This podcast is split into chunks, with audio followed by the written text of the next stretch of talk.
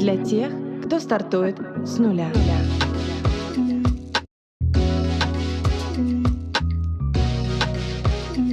С нуля. Привет, меня зовут Алиса, я основатель бренд-агентства Тую. Здесь мы говорим о брендинге, людях и предпринимательстве. Кто стоит за созданием бизнеса и как эти люди масштабируют свои проекты. Поехали! Друзья, всем привет! Сегодня я расскажу о навыке, который поможет вам качественно улучшить восприятие вашего бизнеса на игровом поле.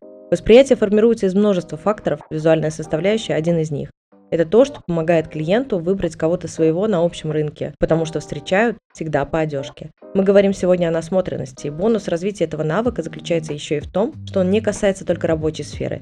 Развитие насмотренности помогает качественно улучшить жизнь в целом. Почему насмотренность в работе важна не только для профильных специалистов? Люди в компании меняются. Если мы говорим про сегмент малый и средний, то вы можете приглашать классных спецов, которые будут координировать визуальную составляющую вашего бренда просто потому, что вы в этом не разбираетесь. Но в таком случае существует большая вероятность размытия. Только собственник, по сути, понимает то, что бренд должен транслировать через внешний вид. Каждый человек в команде привносит что-то свое. И это неплохо, если есть устойчивый стержень. Если его нет, то со временем это чужое чужое слоями будет нарастать на бренд, и в итоге он потеряет лицо, потому что станет непонятно, чью идею из всех участников он в конечном счете начнет транслировать. Поэтому уметь понимать, что такое хорошо, а что такое плохо с визуальной точки зрения, это навык, который помогает вам и вашей компании говорить на одном языке с аудиторией. Если пойти к определению, то насмотренность – это визуальный опыт. Навык, который помогает распознавать, что является стильным, гармоничным и актуальным, а что нет. Иначе говоря, это вкус, который приобретают благодаря просмотру и анализу качественного визуального контента. То есть на основе контента, который вы потребляете, ваше подсознание формирует архив качественных примеров. Своего рода галерею, где хранятся книги, фильмы, картины, да даже мемы. И все новое, что вы видите, подсознание сравнивает с уже приобретенным визуальным опытом. И здесь внимание, это ключевое. То, что мы потребляем в качестве информации, в целом формирует наше восприятие жизни. И казалось бы, это не глобальная новость. Но смотрите, помните, наверняка сериал по ТНТ шел много-много лет назад, там главным героем был некий Геннадий Букин. У него были дети, подростки, рыжеволосая такая жена, которая курила бесконечно, сидя на продавленном диване. И вот если вы живете в похожей квартире и при этом смотрите этот сериал, то с одной стороны вам откликается, вам смешно и интересно, потому что там про вашу жизнь. То, что происходит в сериале, говорит с вами на одном языке, и вербальном, и невербальном. С другой стороны, это становится своего рода уровнем нормы. Вы не видите других вариантов. Но если вы начинаете смотреть шире и допускать в свой мир другие образы, вы начинаете менять и трансформировать реальность вокруг себя. Потому что вы видите,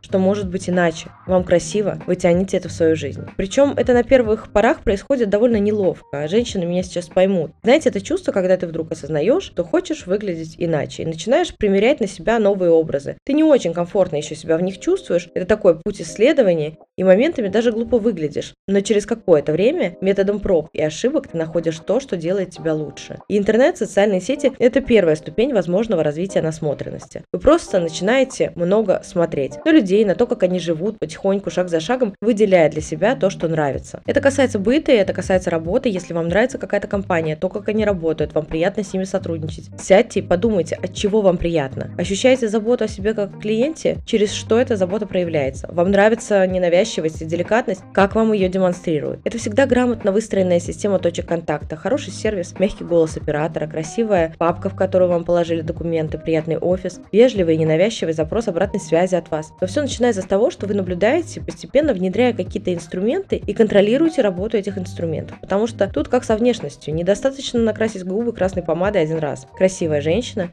это всегда ежедневная рутина. И первые попытки будут опять-таки как с трансформацией внешности неловкими, но постепенно вы начнете замечать прогресс. Поэтому смело ныряем в социальные сети, профессиональные не очень, фильтруйте все то, что попадает в поле вашего зрения, потому что это всегда про то, как вы будете жить. Второй уровень – это массовая культура, музыка, кинематограф, книги.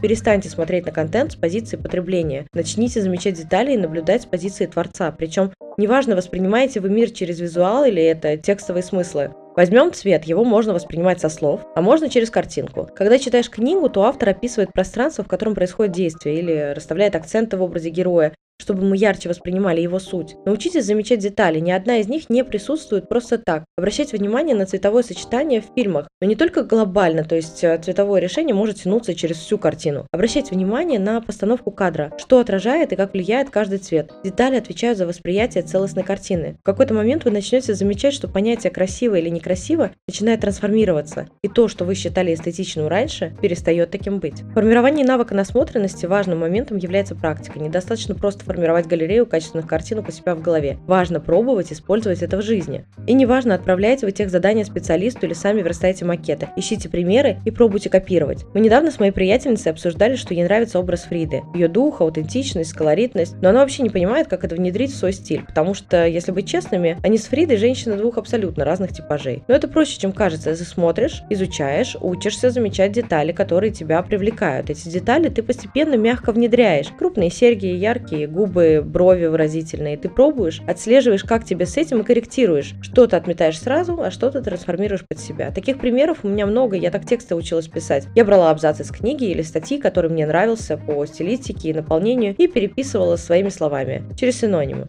Никакого копирайта, всегда рерайт. Это работает очень интересно. Процесс создания своего – это всегда копирование. Но вопрос в том, в каком объеме это копирование происходит. Чтобы научиться хорошо рисовать, нужно сначала отточить навык. Когда вы много тестируете, изучаете, где-то копируя напрямую, вы нарабатываете определенную базу. И в момент, когда вы растаете настолько, что вам не нужны референсы для формирования какой-то идеи и ее воплощения, это про то, что в вашей голове сформировалась достаточно объемная библиотека, чтобы, выделяя маленькие детали из всего архива, соединить их и воссоздать что-то новое. Следующий уровень – это искусство. Оно позволяет уйти вглубь. Это уже не только про развитие насмотренности, но скорее повышение уровня культуры. Вы учитесь смотреть в комплексе на процессы. Это полностью меняет ваше сознание, когда вы изучаете историю, а вместе с ней то, какое влияние она оказывала на творцов своего времени и в какие образы это трансформировалось. У меня в школе была преподаватель по истории, я спросила у нее как-то, как она читает эти книги, там вообще сложно что-то понять за цифрами, датами, непонятными именами, а уже тем более что-то запомнить. Она мне сказала, ты читай историческую литературу как художественную. Всех дат не запомнишь, но ты увидишь эпоху, события, образы и развитие сюжета. И тогда гораздо проще рассматривать картинку целостно. Не только история, но и литература, культура, потому что визуал – это всегда зеркало происходящего в реальности. Такая история, друзья. Потребляйте контент грамотно. И хорошим обязательно делитесь. Поэтому поставьте лайк на выпуск, так его услышит больше людей. И до следующей недели. Пока-пока.